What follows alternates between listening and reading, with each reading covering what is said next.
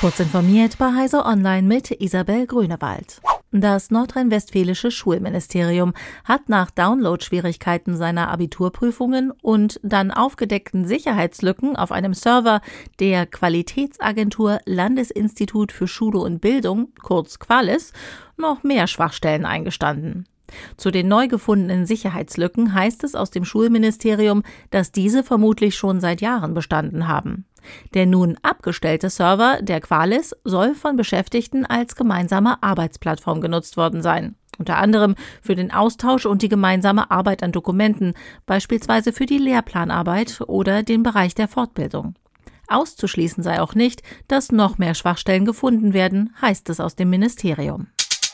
Die Vorwerkgruppe, bekannt für ihre Staubsauger und den Küchenassistenten Thermomix, wird das US-amerikanische Staubsauger-Roboterunternehmen Nito Robotics schließen.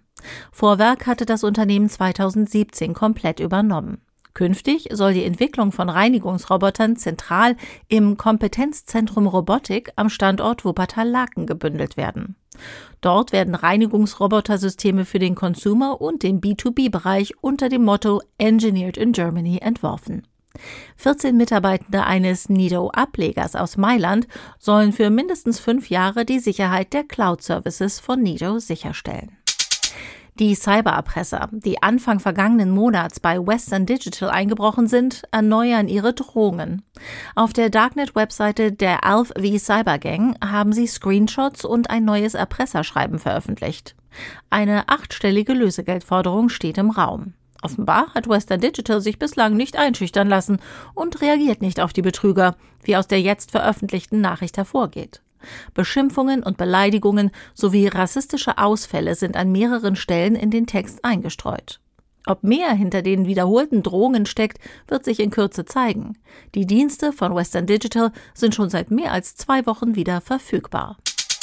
Die aktuelle Generation KI-gestützter Bildgeneratoren leistet Erstaunliches, hat aber auch einige Defizite.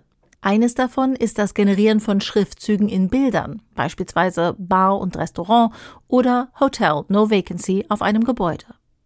Das KI-Labor Deep Floyd hat den KI-Bildgenerator IF entwickelt, der sich genau darauf verstehen soll. Deep Floyd wird von dem Softwarehersteller Stability AI unterstützt, der durch den von ihm entwickelten Bildgenerator Stable Diffusion bekannt ist.